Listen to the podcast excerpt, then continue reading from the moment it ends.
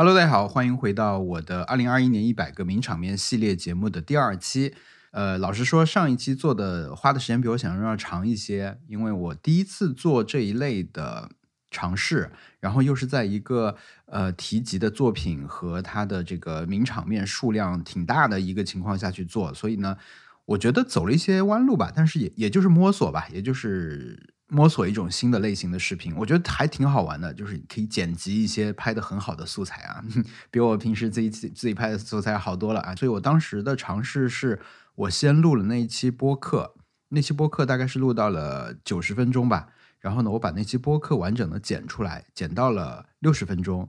啊，再然后呢，我就用这期播客的素材放到视频剪辑软件里面去，然后在那个基础上再做了一些消减啊，把它剪到了可能半个小时吧。然后呢，我在网上去配画面。我觉得最后这种两个媒介上面出现的内容。差异比较大的这种这个情况，我觉得还挺好的，因为它变成一种互相补充的作用吧。如果你看了视频，你觉得这这个东西挺好看的，但是你觉得我讲的不够清楚的话，其实我的播客里面讲的是比较清楚的。那如果你是听播客的话，那听播客有听播客的大家的习惯呢，你听播听播客，你可能不会全程仔细的去听嘛，你可能就放在那儿。但你听完以后，你可能觉得，哎，什么坐着。战斗机穿过烟花的画面感觉挺有意思，你想看一眼，那你找到那个我的视频里面，其实也会放一部分，你也可以看得到。第二部分的这个名场面计划是讲三十三个啊，我们就从三十三开始啊。第三十三个名场面呢是跟第一期一样啊，是来自我自己的一个作品啊。第一期的第一个名场面，那个彩虹合唱团虽然是彩虹合唱团的名场面，但是是出自我的 vlog，对我出于私心啊，就是每一期都留了一个我自己来做开场。那这一期的名场面出自我的一期 vlog，叫做。致无数次露营啊，这是我露营一周年的一个纪念性质和总结性质的一个视频吧，一期 vlog。然后这期视频里面，我自己比较满意的一个梗，就是出门靠朋友的这个梗。露营的时候啊，真的就是出门靠朋友，就是在吃这件事情上面，我们完全是只是吃，基本上就。不参与做饭了，就尤其是跟我们一起常出门的这些朋友一起露营的时候，所以那边就玩了一个小小的梗，就是先说出门靠朋友，然后就放了一些我这吃朋友做的很美味又好看又好吃的这个美食的画面。下一个画面是我跟一个我们一起去的金毛大哥啊，一只金毛狗七宝，我跟七宝同框的一个画面，然后那个金毛的头上写了我。好，下一个名场面是一位，呃，你看到他的照片，你就认识他，他叫做 c a r b y 他的 ID 啊，他的那个账号叫 c a r b y Lame，呃，他是一个表情和动作都非常有特色的一位黑人小哥，他他就是会用一个符合人类常识的方式去嘲笑一些现在网上很多的那种很低智、很傻的那种。How to 式的影片，就是有一些影片，他们现在会专门做的很很奇怪嘛，就是说用一个明显不合理的方式去解决一个我们生活中会出现的问题，比如缠在一起的耳机线啊、鞋带啊、弄果汁啊之类这些事情。但是他们给的方案本来就是很奇怪的。那么卡比做的事情就很简单，他就是是用最正常的方式去把那个问题解决了。比如说鞋带缠住了，他就把鞋带解开，一点点的愤怒。呃，还有很多的嘲讽，还有很多的无奈啊，这些东西混合在一起，构成了他不变的那个经典的表情。然后他做完这些所有的事情以后，他会摊一下手，意思就是这你不会吗？下一个名场面又是来自一个去年非常火的日剧，叫做《短剧开始了》。短剧这个词呢，它是一种表演形式，它是跟漫才平行或者说并列的一种表演形式吧。这这个日剧呢，它就是围绕着一个短剧组合。啊，是一个三人组合，叫麦克白。这个组组合，他们从高中就成团，然后呢，高中毕业以后也一直在表演，签了经纪公司啊，做专场演出啊，各种巡回等等。但是他们做的就不是特别成功，所以这个剧讲的呢是这个组合在解散之前那一段时间，他们身上和他们身边的所有的人，包括他们的家人、他们的朋友，他们之间的事情。然后这部剧还有一个特点，就是它的每一集的开头和结尾呢，都是一段完整的短剧表演。这个剧团麦克白这个剧团的一个短剧表演，它可能是比如说一个河里的女神出来，突然问你要。呃，要金斧头还银斧头的那种故事啊，或者是邻里之间的一种故事，每一每一集都设定不同的场景，讲不同的事情，他们都要扮成不同的角色啊。但是呢，电视剧的编剧又会把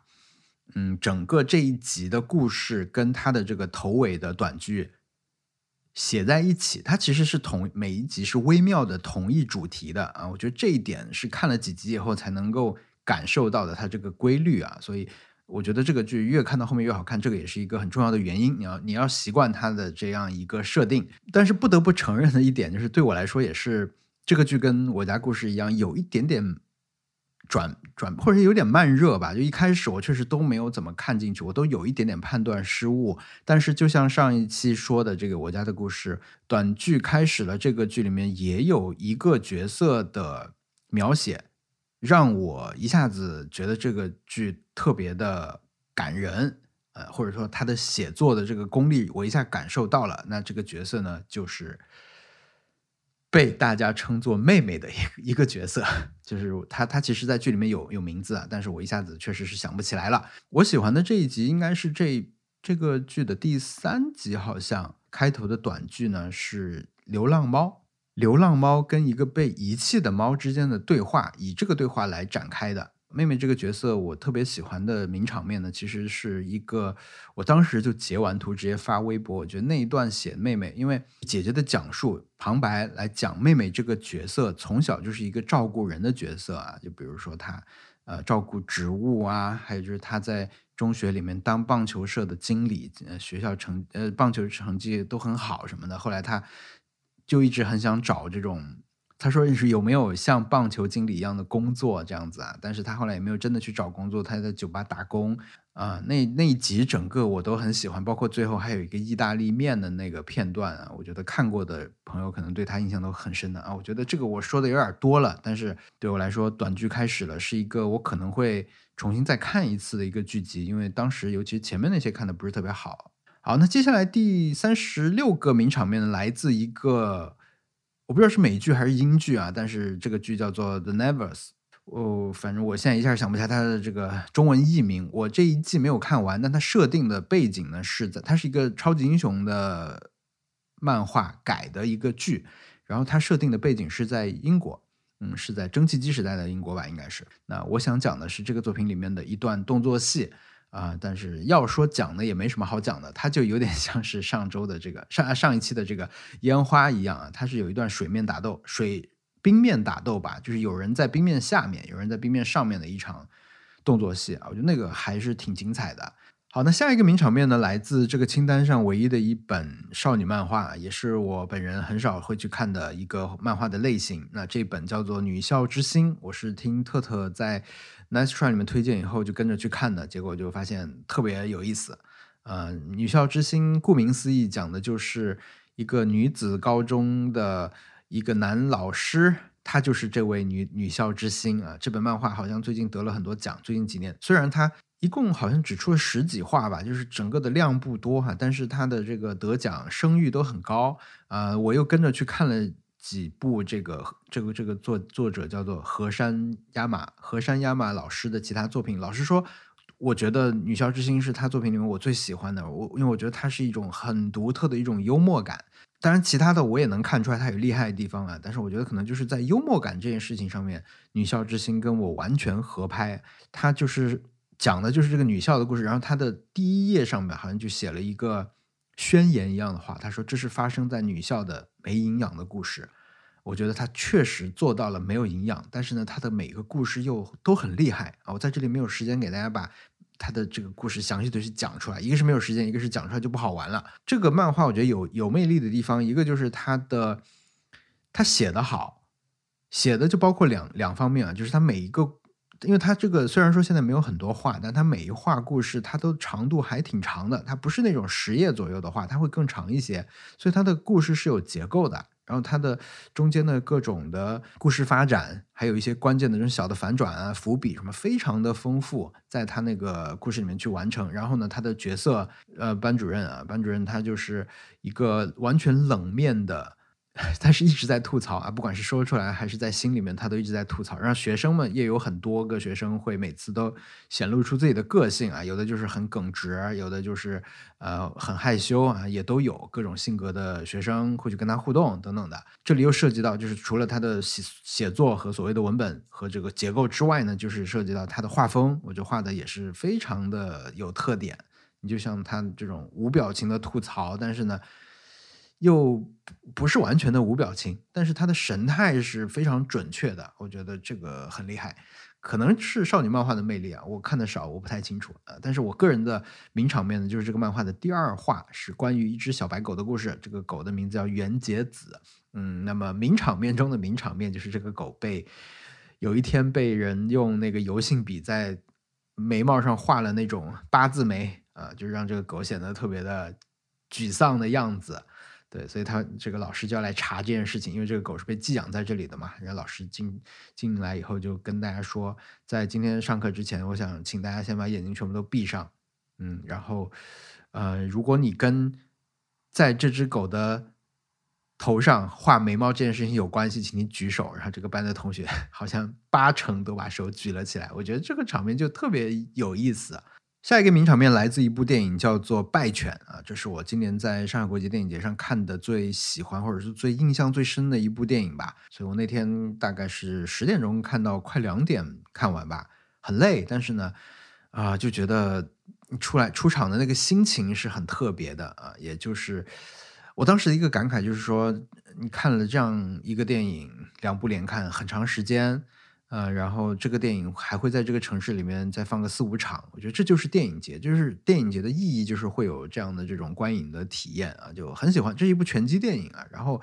它有三个男主角其实啊，但是最主要的男主角可能还算是森山未来吧。呃，如果大家看了今年的那个呃呃，就去年的这个东京奥运会的开幕式的话，森山未来其实在那个上面有一个。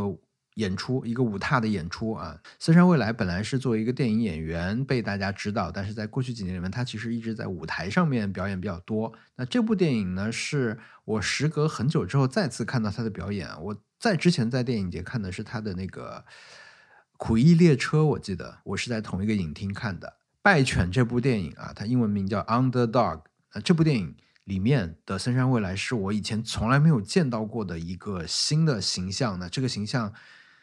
我觉得一方面是角色需要他去这样扮演，但另一方面可能也跟他现在本身经常在舞台上表演以后，他修炼出的那种体态有很大的关系啊。具体来说，就是他的肩膀和他的背部的肌肉，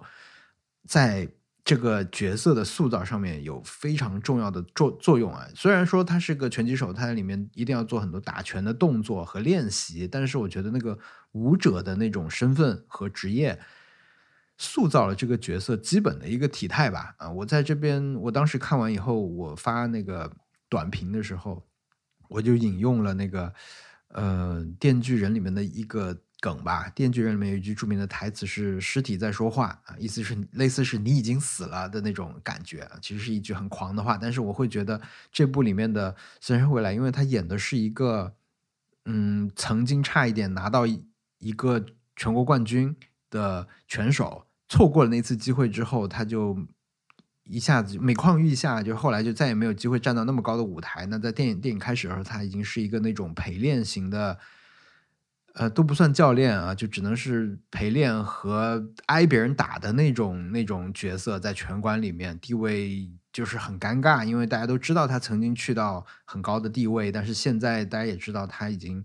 也没有正式的工作，打拳也不能给他带来太高的收入啊。他平时在做的类似一个保镖的工作，就非常落魄的这么一个角色。我我用那个评论的意义就是，我觉得他，你看上去觉得这个人已经死掉了，他像一个尸体，就是尸体在走路，尸体在喝酒，尸体在练拳。其实，在拳击电影里面，我觉得是一个很典型的那种形象吧，就是。大家都是得有一个逆袭的过程嘛，所以说一开始你地位有多低，后来你才能够反转回去嘛。一般拳击电影都是这样的啊，但是这个电影还真没有那么的俗套啊。所以对我来说，这个电影的名场面，它一定就会跟森山未来这个角色有关系，跟这个演员有关系。我觉得他演的实在是太好了，嗯，但是呢，我的名场面不是他在这个里面的任何一幕这种。拖着脚步、耸着肩走的这种慢慢的、死气沉沉的样子，也不是后来所谓他又站上拳台、又再次去挑战的时候的那种努力的样子，因为他被打得很惨，他脸上全被打爆什么的。我喜欢的名场面是他当时他跟另外一个跟另外一个男主角约定再打一场的时候，他第一次在这个剧里面轻快的跑了起来，因为他们俩打赢了，可能也不能怎么样了，他们这是一场败犬之战。其实是没有什么意义的，胜负都没有什么意义。但是他们决定了这一场之后，他们就转身，两个人都跑了起来。哇，我觉得那个时候森山未来的那个奔跑，就是完全从之前那个尸体的状态，一下变成了一个一个我以前从来没有见过的一种轻快的跑步的一种动作。然后那个电影在拍摄的时候也用了很多很多的。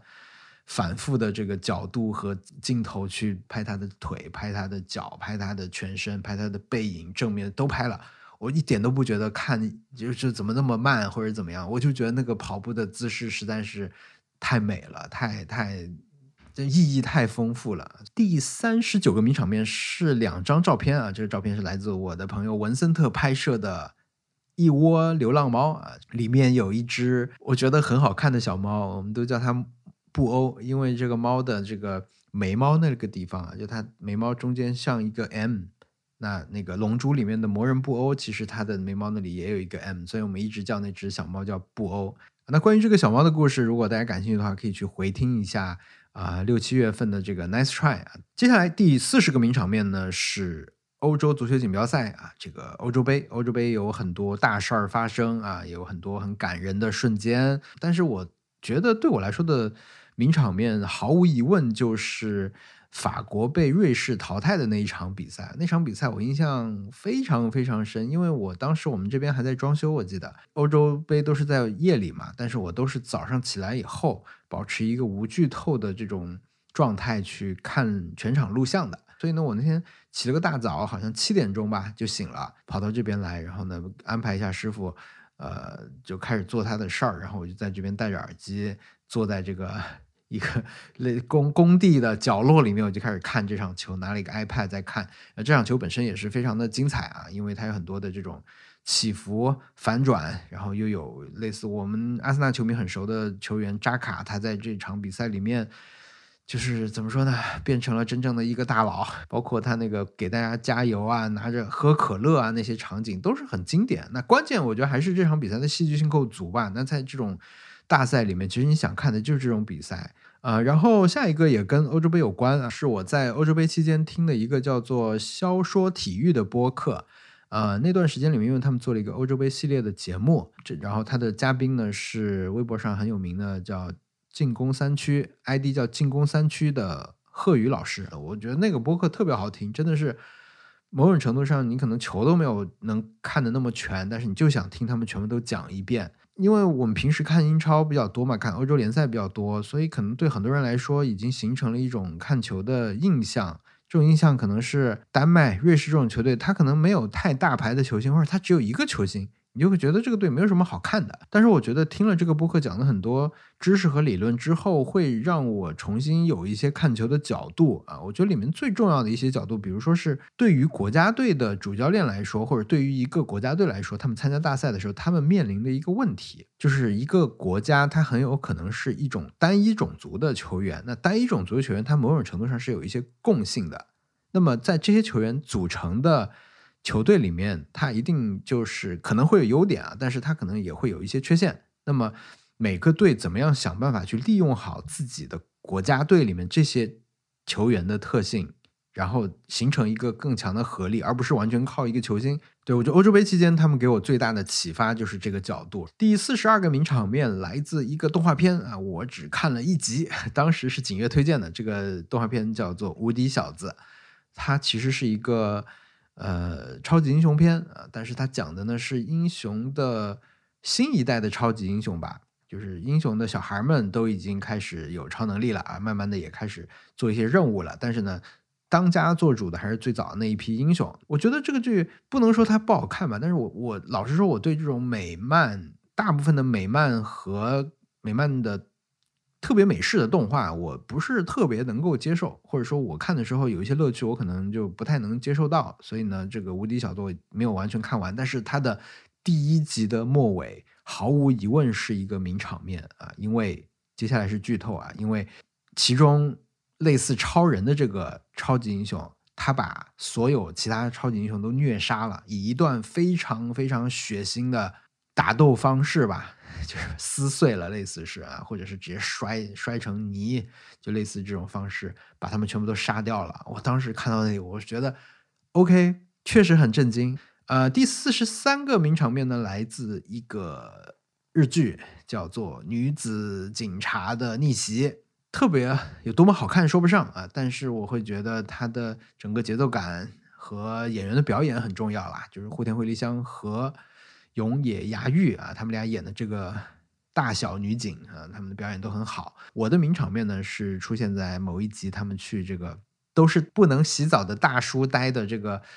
呃搜查部啊，就是进去的时候都必须憋着气进去，所以他们憋着气。憋着气进了这个房间，也不能大声的说话，因为要节省肺里的空气啊，不然你如果大声说完话，你不就要呼吸嘛？啊，所以他们就进去憋着气说：“哎，你看，你看，我是谁谁谁啊？”那个就特别好笑。下一个名场面来自一个比利时的足球运动员叫德布劳内啊，但不是他在球场上的表现，是他在今年一月份的时候直播打游戏的时候。说的一段话吧，我觉得那段话我今年时不时就会回想起来。我其实一月份就看了那段话了，但是我因为那时候欧洲杯还在进行嘛，欧洲杯因为德布劳内一直是带伤在踢，然后我就突然意识到他已经三十岁了。在我印象里面，德布劳内好像就是一个处于壮年的一个顶级的中场。的这样一个形象，但是他除了英超冠军之外，他还没有拿到过很重要的这种荣誉，所以，我我觉得，哎呀，我今年比利时如果能赢一下，对我来说，我我会我看到他夺冠，我会觉得很开心，因为他的整个人的性格什么都是很讨人喜欢的嘛，啊，但是他那次被淘汰了，他他们他们球队被淘汰了，然后他就带着伤踢，我觉得也很，一个是又努力又很痛苦啊，我就觉得，哎呀，挺心疼的，然后就想起那那段他直播时候说的话。呃，那时候他好像是在一个受伤的状态里吧，他就是在玩堡垒之夜，跟别人聊的时候，他就说他现在已经三十岁了，类似说他想清楚了很多事情吧，就是他说我已经我已经快三十岁了，我现在就只管把我的球踢好，我在这个。这个运动里面已经很长时间了，就很多以前在意的事情，可能他也没有那么在意了。他只要把他自己的事情做好，他把把球踢好就好了。然后他也意识得到，有一天他就会退役的。然后有很多新的球员，很好的球员就会冒出来。然后他建议大家，就是说你有有好球员在踢的时候，你就欣赏这些好的球员。花开堪折直须折，就是让大家不要错过你喜欢这些球员的好的这种时光吧。好，下一个名场面来自《鬼灭之刃》的漫画啊，可能是在那个时候，我刚刚看了去年年底的那一部《无限列车》剧场版吧。我看完了以后，我就接着开始看漫画。去年这个《鬼灭之刃》漫画完结的时候，他们做过一件事情，是他们买了日本很多重要报纸的这个广告整版广告，让他们在这个版面上就登了，用整版去登一个角色和他重要的台词。这种一个宣传形式吧，一个完结形式。但我当时印象很深的是看到一种说法，就是说《鬼灭之刃》这个作品的它的写作其实是是有很有特点的。你可以说它的剧情非常老土，它的角色形象、画风什么的都没有特别好，但是可能它的写作还是很不错的啊。我当时得到了这样一个印象，所以我带着这个期待也去看了他后来的漫画，我也确实感受到一些。魅力吧，魅力所在就是角色的台词或者角色塑造方面，我觉得漫画是还是让我很有收获的。无限列车这这个章节结束了以后，呃，紧接着进入的是所谓的花街篇啊，油油锅篇吧，就是花街篇。最近已经电动画片已经在播了啊，我就快速的看过去了。我本来还挺期待那那个章节的，但是看下来呢，我个人最喜欢的一章呢，好像是在花街篇之后，也就是炼柱这个角色。呃，出场打怪的那那一段吧，就是他们类似去了一个类似是在深山里面的一个有温泉的地方，在那边又遇到了一个敌人，在那里战斗啊。然后我觉得我完全被练柱这个角色的塑造吸引，我觉得他真的是太有意思了，因为他本身就是一个那种什么恋所谓的恋爱脑吧，但是他其实小时候也是有一些过往的这种事情吧。那他后来就变成了一个粉色头发，然后呃大家都很喜欢他，但是他也时不时就会对别人星星眼的这样一个女角色。好，接下来一个名场面啊，这是来自《乞巧计程车》，呃，应该是二零二一年，我觉得我最喜欢的。日本的这个 TV 动画，然后它最新的消息是，今年四月份会有一个四月一号啊，会有一个剧场版在日本上映。那这个剧，我觉得首先它做到一个很厉害的故事写作，然后呢又有很很棒的画风去配合，就结构上面会有所谓的反转，然后呢画风也跟他的故事非常搭，然后他所有的这个台词写的都很好啊，有很多。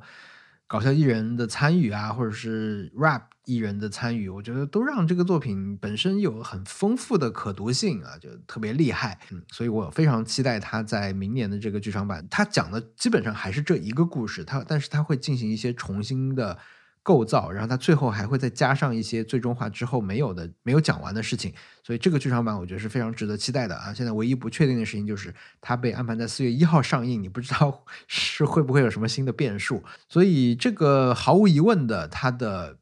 第四话啊，应该就是这个剧的名场面了啊！它其实最后一话当然也可以是名场面，包括我觉得。第一话的开头，如果你看完，你看到十几集，你再倒过来看它的第一话开头的话，我觉得也也很厉害，那也可以当名场面来讲，因为它每一个画面都是有意义的，每一个画面都是很重要的，每个出场角色你后来都会认识啊。我觉得这种是他写作的一个能力的体现。但是第四话实在是太特别了，实在是不得不提，所以呢，整个第四话的这个田中革命，嗯，就应该是。乞巧计程车的名场面，然后关于乞巧计程车呢，因为我之前已经单独做过一整期节目来讲，所以呢这里就不展开去叙述了。好，接下来要说的呢是一本书啊，这本书叫做《倒转金字塔》，所以看这本书可能也是欧洲杯的余波之一啊，因为当时看看球看完了以后就觉得，哎呀，好像有点不过瘾哈，就去了解一些。呃，之前错过的一些知识吧，因为这本书其实我以前早就买过，但是呢，我我当时就是因为它是从最早足球刚发明的时候开始开始写的，就现在足球刚发明的时候开始写，就大家当时怎么踢的，后来怎么踢的。那我以前买的时候我就很着急，就翻到了比较，比如说什么九四年、九八年这种时候就开始看，但是就错过了上古时代的那些，我觉得很多是八卦吧。然后这次呢，再拿起来看，一个是听刚才说那些播客的时候想起来一些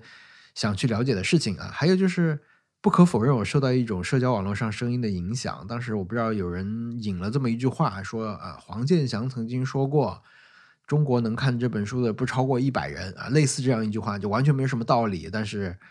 你很能记住这种话，所以我当时就看这本书。着重就看了他前面那些部分，就是很多小的故事和八卦，我觉得是这本书最有意思的地方。啊，这本书的作者是《卫报》的一位记者，叫做乔纳森·威尔逊。啊，他写他的写作，我觉得是非常值得大家去看一看的。好，接下来一个是藤本树的漫画短篇漫画《Look Back》啊，这个书我因为也做过一期完整的 One Up 来介绍它，来讲它，我我看它的感受，所以这里也不展开去讲了。啊，我对这本书最大的印象，或者说名场面，可能就是所有的描绘漫画家坐在桌子前面低头画画的那些镜头啊，有很多啊。但是我觉得他们这整组放在一起，就是我对这个作品最最初的印象吧，也是最深刻的印象。下一个名场面来自一部经典的日本电影，叫《台风俱乐部》啊，是一个老片。那我们是今年才看的，是在一个台风的夜里面看了《台风俱乐部》。呃，然后这个电影因为很经典，然后它里面也有很多真正的影史上的名场面吧。呃，但我这次看的时候，其实因为这是一个青春片啊，就讲的就是一个中学的班级，呃，他们在一个台风来的一个夜晚，大家经历的一些事情啊。当然，他写了台风前后的很多事儿，但是。呃，这个电影的重点描绘的就还是台风来的那一夜。它里面最经典的当然就是这些同学们在这个教学楼前面淋着雨跳舞的那一幕啊，那个真的是很厉害啊，但是我这次看的时候，其实对它里面的一些音乐印象非常深啊，比起甚至比起这个最著名的这个雨中跳舞那一幕唱的那个少女组合的歌啊，就是什么如果明天不下雨的话，我们就老地方见；如果明天下雨的话，我们就哪里哪里见。这样一个甜蜜的一首歌，相比跟那跟这相比，我印象更深的其实是他们之前在教室里面唱的一首歌啊，那首歌。我后来就查了一下，它的这个歌名其实意思就是飞起来呃，飞飞看。乐队叫做 Barbie Boys 啊，这首歌的歌词搭这个电影的这种青春主题就特别的好。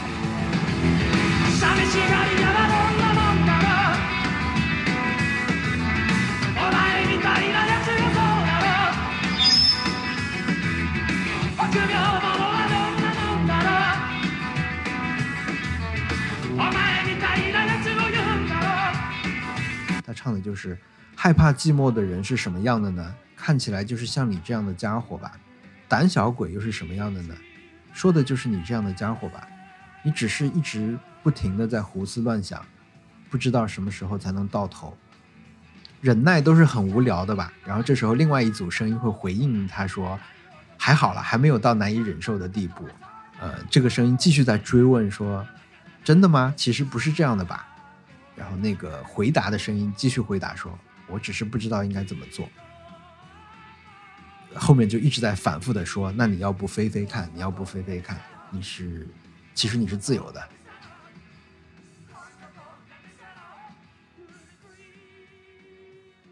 好，第五十一个名场面是关于奥运会的，整个奥运会吧。我觉得我的名场面就是开幕式的超级变变变表演，这个也就不展开讲了。然后第五十二个名场面呢，来自一个动画片，叫做《周末的女武神》啊。这一段其实我在好像已经在好几个场合下已经详细描述过了啊。但我觉得这是一个关公战秦琼这么一个题材的一个剧啊，它就是人类历史上最强的十三个人对十三个神的这种一对一的单挑比赛嘛，所以它就有很多这种把全人类的英才都拉到一个舞台上去。比拼的这种巧妙的桥段吧。那其中我最喜欢的其实不是打斗啊，是在一次打斗之前介绍出场的时候，呃，由一个神赫尔墨斯他演奏了一首巴赫的歌，然后呢，在观众席上的莫扎特听出了这首歌是巴赫大神的歌，但其实巴赫不是大神啊，但巴赫只是一个人。然后巴赫自己也听哭了。巴赫说：“为什么有人能够把我的歌演奏的这么好？”啊，其实因为演他的歌的人并不是人，是神，是一个赫尔墨斯。我觉得这种又扯又真的会让你想象，哇，如果真的有赫尔墨斯来演奏巴赫，到底能演多好听啊？对，这种事情可能就是这种作品存在的意义吧。瞎想啊，妄想，各种妄想。呃，下一个名场面呢，来自一个我觉得我也提过很多次的足球漫画，叫做《青之芦苇》。呃，顺便再说一下，就我今天提到过的关于足球的，基本上所有的这个名场面，我应该都在今年的有一期播客啊，就是十十二月的一期播客，全部都讲过一遍了。如果你感兴趣的话，可以去听听那期播客，在那边我讲的更详细一些。啊，这个《青之芦苇》这个漫画呢，它是一个。我觉得选题角度挺刁钻的一个漫画吧，然后它是故事跟以往的那种高中足球的不太一样，因为它讲的是职业梯队放弃了高中这条路来走职业的这边的这种竞竞争的这些人是怎么样成长的。他选的是这个路线，然后呢，他的特别之处是他的主角踢的不是前锋，一开始踢的是前锋啊，但是他后来踢的是左后卫，就是说他，我觉得他是一个算是挺懂。足球战术，或者说他他至少在这方面做了很多研究的这么一个人去画的足球漫画吧。最近一次觉得这个漫画厉害的地方呢，是他举一些厉害的左边后卫的这个例子的时候，他举的有拉姆，就是已经退役的拜仁的拉姆，坎塞洛啊，坎塞洛这个赛季在曼曼城打的是非常好的，也确实是非常现代的边后卫。然后他还举了一个例子呢，就是这个赛季阿森纳刚买的这个富安健洋，我就会觉得。哇，在我不认识富安健洋的时候，他已经在漫画里面用富安健洋做例子了，所以这种就会让我觉得这个漫画很厉害。就是所有这种漫画的核心就是我想要变强嘛，对吧？那么所有的角色都是要来辅助你去有这个觉悟，然后再去修炼啊，就完成这样一个循环的。青之芦苇的名场面呢，对我来说就是有一段话啊，是一个女生吧，因为这个球队里面有一个超级天才球星呃，超级天才青年球员，他已经去一队踢球了，他已经开始尝试在 J 联赛的一队里面登场了，他就是能力超出所有人很多。那么他理所当然就被男主角视为一个榜样和想要超越的目标嘛。这个比较熟悉那个天才球员的女生就跟这个男主角说，就是那位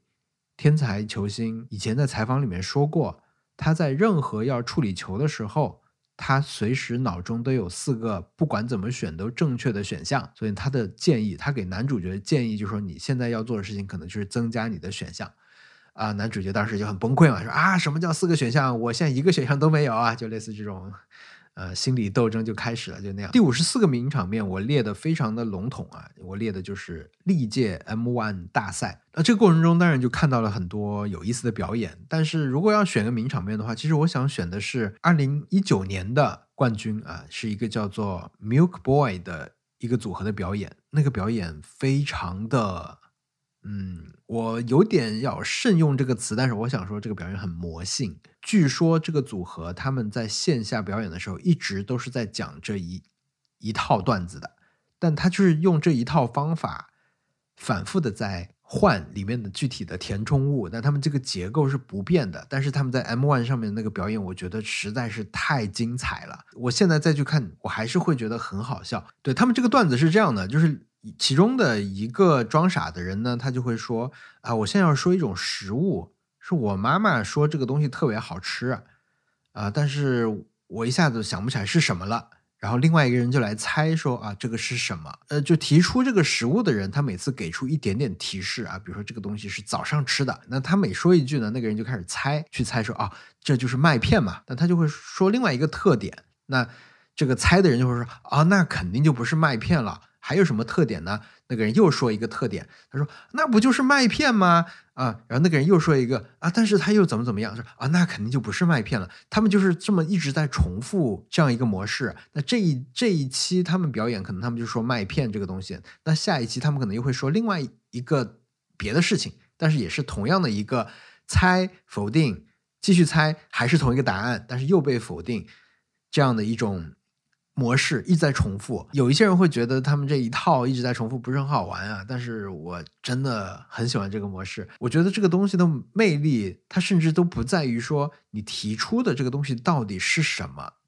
它不是麦，它到底是不是麦片？它不是麦片的话，它到底是什么？因为好像他们也最后也不注重这个这个事情，他们最后不注重说我给你一个完美的答案。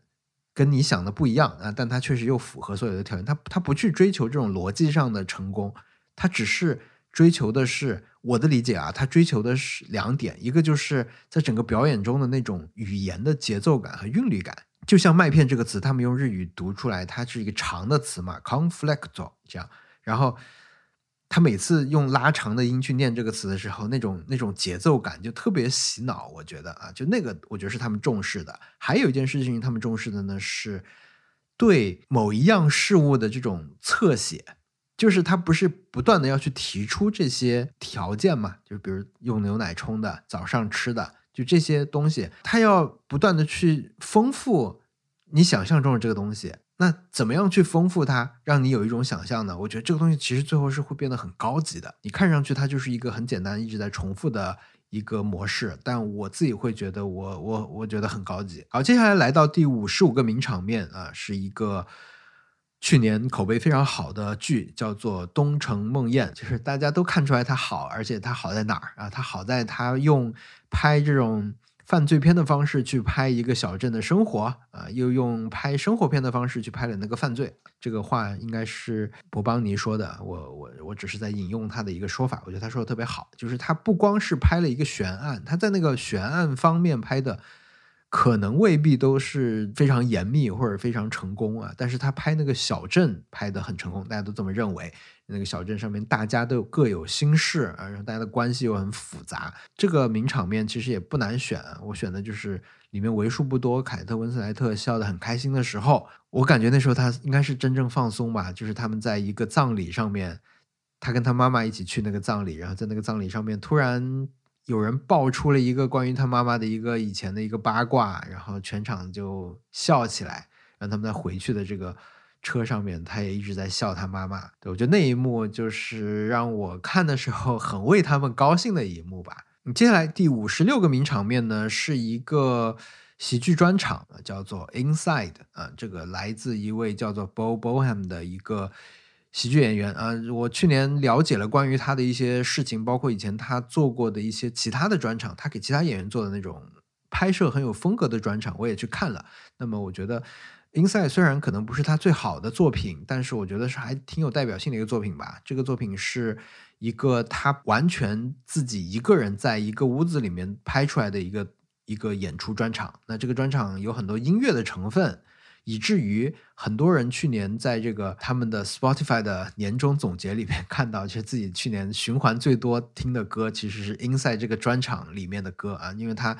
这个也被当做一个专辑来，大家可以单独去听他的歌嘛。虽然他他是用演唱的方式去讲唱一些搞笑的东西，他这个专场可能本身你说段子质量是不是好，可能不是所有东西我都很喜欢哈。但是它里面就是有很多很创意的地方，因为他就是一个人用很多器材，在一个房间里面去尽量的去利用这个空间去拍不同主题的每一段，他他都要想一个办法去表达他想现在想讲的东西啊。然后这个里面。我最喜欢的其实是非常浅薄的一个内容啊，就是他有一段在模仿网络上面的这个，就 YouTube 做的这个 reaction 的视频啊。具体来说，就是他先录了一段东西，然后他开始去做他刚才录那段东西的 reaction，然后他又像套娃一样的继续去做刚才他 reaction 上一段的那一段内容的 reaction，最后好像套了五层吧。我觉得就很好笑啊，就是有一些尴尬，但是呢又又又很讽刺，但你就看那种场面，你就会笑出来呃。然后呢，第五十七个名场面来自去年很火的一位日本歌手，叫藤井风啊。这我也是受特特影响听他的歌。他在去年在 YouTube 上面做了一场一个人的演唱会，就无观众、无助手的一场演唱会。他一个人在体育场里面做了一个。自己的演唱会，呃，藤井风这个歌手，因为他本身就是一个在。YouTube 上先走红，然后呢再开始签唱片公司啊，包括去年上红白这些事情才有。所以去年这个应该是九月份的一个演出，Free Live 二零二一啊，就是他一个人在整个空的体育场里面，他一边说也会一边唱，然后唱他的那些歌。总之就是非常厉害吧，非常推荐大家去看这个专场。包括去年他在红白的那个演出那种放松的状态啊，就穿拖鞋啊这些，其实。跟这个演出跟他本人的这种气质是一脉相承的，然后在那个演那个那个 live 演出里面，其实你可以看到最大程度的这种关于他个性的这种表现吧。我觉得你可以把这个演出当做藤井风个人在去年的一个大型的名场面。然后如果具体再要选歌的话，我我可能我最喜欢他的歌还是那个《青春病》。接下来一个名场面呢，是一个游戏啊，是《极乐迪斯科》啊。接下来一个名场面来自《极乐迪斯科》啊，《极乐迪斯科》是一个呃这几年很有名的独立游戏。稍微试了一下以后，我感受到这个游戏一个非常吸引我的设定啊，就是它的人格方面的设定。它是一个文字型的探案游戏。这个游戏模式我觉得不新鲜，但是呢，它有一个东西我以前没有见过，就是人格。在这个游戏里面，它大概设置了二三十种人格。这些都是会影响你思维方式的东西，比如说你这个人的观察力是怎么样的，比如说你这个人是冲动的还是内向的，你是仔细在思考的呢，还是你是靠体力去解决问题？就这种性格方面的东西，被他形象化的变成了一个一个的这种思维的格子，然后你可以加点的时候加在这种格子上面。你在调查这个整个事件的过程中，比如你去发现了一个新的线索。你看到一个锁住的一个垃圾箱，你要去打开它的时候，或者说你看到垃圾箱上有个烟头，你的有一个思维，它可能会跳出来影响你在时候这个时候去想关于这个烟头的一件事情。比如说你有一个思维就是控制你的这种欲望，你可能就会优先的去想说啊，我好想抽一下这个烟啊。但如果是理智的。控制了你的话，你又会想一个其他的方向的事情。它是把一个人正常的一种思维的形式设计成了一个你可以眼睛看得到，甚至跟常规的这种游戏的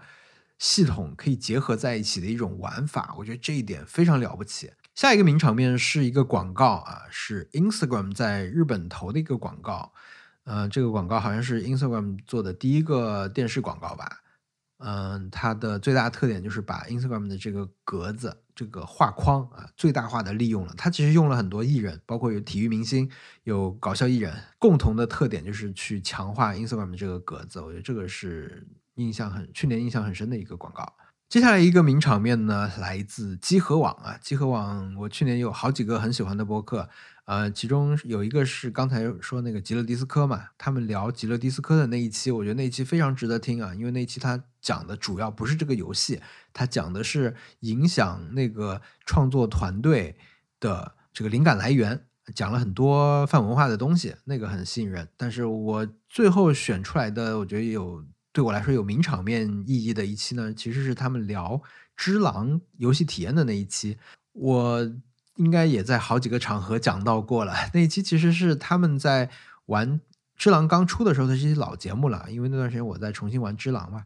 就是《只狼》他们刚刚有人快打穿了，有人打到一半的时候，他们聊了他们玩的这个感受。我觉得大家的具体的措辞说法不一样，但是呢。大家玩的都很爽啊！就那期里面四个主播啊，都玩的很开心。然后呢，有一些共同点，他们讲的就是说，你在这个游戏里面，这个游戏跟其他的一些动作游戏到底有多大的区别啊？比如说，你就是一定要去向前向前去打，你才能打得赢。你就是要勇敢，你就是不能犹豫，你就是你跟自你自己跟那个呃游戏是游戏里的那个角色那个狼，你们的那种一体感有多么的强烈，然后。你打的时候，你你打这个游戏跟别的游戏打起来，你那个心态真的是不一样，因为你会把每个 boss 当做你的老师，你不会敌视他们，你会尊敬他们，你会跟他们学习，你会跟他们修炼等等。那期我真的非常喜欢，一个是因为他们影响了我，让我重新再去好好的想要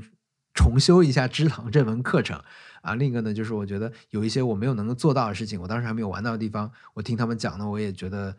就是啊，听的真的是热血澎湃啊！就是很好的一期播客节目，就是玩家成长的心态这件事情，在他们的聊天里面，我觉得是你可以，你可以完全的感受到那种魅力。呃，所以呢，第六十二个名场面就是我玩只狼，就是我在呃十月份吧，去年就是十一前后就重新。用 PS 五来玩了《只狼》，因为我之前已经玩了好几遍了，就是我第一次打不过，第二次再试试，第三次我找了网上那种有点赖皮的那种攻略，想要说那我好歹把它给打穿吧，啊，但是也没有持续到多久。但是我听完他们那个播客之后呢，我再重新来玩《只狼》，我就。感受到了自己的成长，就是他们在里面描述的很多的这种心情，我完全都感受到了。玩到了大概一半多吧，就开始打那些很多猴子的时候，就出现了很多要选择的路线的时候，我就有一点退缩了，就是一下子感觉就是信息量变大了，然后可能当时事儿也比较多，我就停下了。第六十三名是一套科幻小说啊，其实我最推荐的是它的第一本，这个小说叫做《星之继承者》，它一共有三本，嗯，可以只看一本。第二本也行啊，第三本反正我自己是没看啊。这是一个写在好几十年前的一本经典的书了，但是去年新出了中文版。这本书有一个很好很好的一句话简介，也是这本书最好的广告。那句话就是：二零二七年，人类在月球上发现了一具五万年前的人类尸体。对，因为人类的历史是没有那么长的，或者人类能够登月的历史是没有那么长的。那么他们是怎么上去的？他们这到底是怎么回事儿，对吧？所以这本书它就主要就是人类在研究这个问题，人类在研究这个尸体到底是怎么回事儿。我在这儿还是不给大家剧透了啊。但是要说名场面，当然就是当你揭晓这个谜题的时候，是真正的一种震撼的感觉。但是这本书本身，它除了那个大的悬念之外，还有一些美好的地方，就是他描述的那个二零二七年啊，就发现人类尸体以及后面的很多年，是人类处于一个非常和平、没有战争，全人类可以团结在一起，遇到问题的时候，全人类的科学家一起，你是研究人类学的，你是研究。古生物的，你是研究呃什么什么的，我我们一起来想这件事情，我们提出自己的观点，就是一个完全学术的争论啊，就也就是这种争论会让人觉得这个事情是可能很难被拍成电影啊，因为它好像就是一直在说话，而且也没有什么很强烈的冲突会存在啊，那种和睦的气氛啊，也是你现在再去看这本书的时候会得到的另一种不同的感受吧。呃，然后接下来是另一本书啊，是一套漫画叫《一根棒》，这个漫画是一个短篇集啊，它的作者叫高野文子啊，这是我之前不是很那么熟的一位漫画家，但他在日本是非常重要和很有名的一位创作者啊。这个《一根棒》它里面大概收了五六个故事吧，它的画风非常有意思啊，然后故事呢也是那种。散文型的，很清淡典雅，没有很强烈的冲突的那种故事，我觉得看下来心情非常的好。我选的这个一根棒这个作品的名场面呢，就是在它那个短篇集的最后一一段里面，它里面有有一组镜头，把几十年前的一个工厂附近的一个场景全息照片全拍了下来，然后它不断的在这个场景里面去移动和放大，看到很多很多的细节啊，就是一种。非常感人的一个一个一个画面吧，我觉得一组画面，然后这组画面其实又跟这个短片的整个的画的那个故事是能够联系在一起的，非常的厉害。下一个名场面呢，我就顺着讲了，就是《平家物语》这个新番动画的第一集，或者说它的开头部分吧。因为《平家物语》是一个，老实说，我目前为止一共也就看了三集的那么一个动画片，因为它的故事对我来说有点太复杂了。它讲的是历史故事嘛，然后可能有很多典故、很多人物我是不熟的，我看起来就有点吃力。但是呢，我觉得我在去年十月份看到这样一个制作这么精良，然后它的这个整个的班底是很厉害的啊，其中就有我们刚才提的这个一根棒的这位作者高野文子。老师啊，也有参与其中，所以当时看这个豪华阵容做的这个《平价物语》，尤其看他开头那段时候，就会觉得这个作品太高级了。但这个作品我能不能看下去，我觉得现在也也悬。然后下一个名场面是《脱口秀大会》第四季啊，这个我们也是整季完整的观看了，因为是我们 Nice Try 主播小文同学参与的重要的项目，呃，做的我觉得挺好的。呃，然后有很多印象很深的表演啊，包括徐志胜这一季突然的出现。啊，也包括漫才，我觉得也有了很不错的组合的出现，但是名场面也只能选最后，对我来说啊，也只能选最后周奇墨的夺冠的那一场决赛的演出。虽然说我们在看之前已经被文森特旁敲侧击的 透露了，说这一季的冠军是一出来大家就知道就是他了，就是他赢了。嗯，实际当我看到周奇墨以模仿的这种形式出场。的时候，模仿的表演的完成度我觉得很高，而且不光是一开始模仿杨波这种，呃，就是说外形和表演风格比较有特点的表演吧。我觉得他不光是在体态和一些动作上去模仿，他在写作上面也去模仿，这点是最厉害的。尤其是他模仿了张博洋，我就觉得就是确实是厉害啊，确实值得这个这个他最后的夺冠。接下来第六十六个名场面呢，又来到了足球教练 tedlas 的第二季啊。第二季其实我觉得是质量对我来说质量是比第一季更高的，因为它不是那么简单的，只是在给你展现正能量，给你展现正直的人如何一直尝试做出改变，而是向你揭示了更多这些人背后的事情，更丰富的人物。呃，这一季其实有好几个备选的名场面，有好几集都很经典啊，很多人很会很喜欢那个 Beard 教练他那流落在外面那一集啊，那那个叫所谓的 Bottle Episode，就是很多。他就相当于《绝命毒师》打苍蝇的那一集嘛，它是一集特别的那种创作，就很多剧集都会有这样的一集。然后也有很多人喜欢圣诞节啊，那个也很温馨，我自己也很喜欢。但是我最后还是决定再一次把我的名场面放到了这个女老板身上啊，就是葬礼的那一场啊，那是他父亲的葬礼啊，因为他爸爸跟他的关系其实并不好。呃，所以最后到了他要上台去发言的那个时候，其实他有点不知道要自己要说什么。但是最后的处理方式呢，是他们唱了一首歌啊，是一首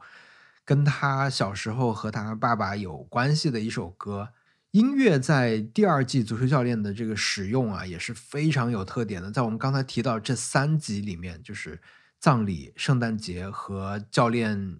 在外面游荡那一集里面，音乐占的比重都非常大，啊，然后他们花了很多钱去买这个音乐的版权，应该是啊，就很多很复杂的版权，他们都拿到来用了。有一些来讲他们怎么样获得这些音乐版权，哪些歌是容易的，哪些歌是他们想都不敢想的，这种我觉得也是一个很有趣的看这个剧的一个角度。好的，那么就来到了第二期的最后一个名场面啊，第六十七个名场面是国王排名啊。那对我来说，当然名场面就是第一集最后的比武，波吉跟他哥哥。的一场比武，我们那段时间刚好也正好在那个播客里面聊到过嘛，就个人的一个哭点吧，就是我看这种作品的时候很容易被感动的一个点，就是当一个角色很争气的时候，或者他尝试努力着要去争气的时候，我就会特别容易感动。我觉得这个比武本身这一幕，它就是“争气”这个词的。影像化太争气了，因为你会觉得前面一直在铺垫他不行啊，他就是受欺负、受气，也没有什么力量啊。但是当他面临一场比武的时候，他展示出了他凭借自己的特点，可以用什么样的方式去战胜对手，而且他最后真的还能够赢，哇！我就觉得太喜欢了，太太感动了，真的要哭了。好的啊，我再一次录完了这个整期的播客啊，这期播客估计会挺长的，嗯，到视频那边可能会短一点。啊，我上次上期发出来，有人问我是不是感冒了，我就是在家录的时候，因为我关上门录音以后，我这个房间会越来越冷，所以我大概录到一半开始，我的鼻子就已经塞住了，所以声音听起来会很不正常。但是我这时候也没有办法停止再接再再再什么回头再重新录，因为再录的话，我的声音就会跟前面接不上啊，所以。我每次的极限可能也就是录三十多个名场面吧，好吧。那么今天这个第二期就录到这里。如果你喜欢这一系列节目的话，也欢迎你在评论里面来分享你关于这些作品的喜欢的片段，也欢迎你给大家推荐你在去年喜欢的这个名场面。但是剧透就不必了啊，剧透是我的特权。我们下期节目再见，拜拜。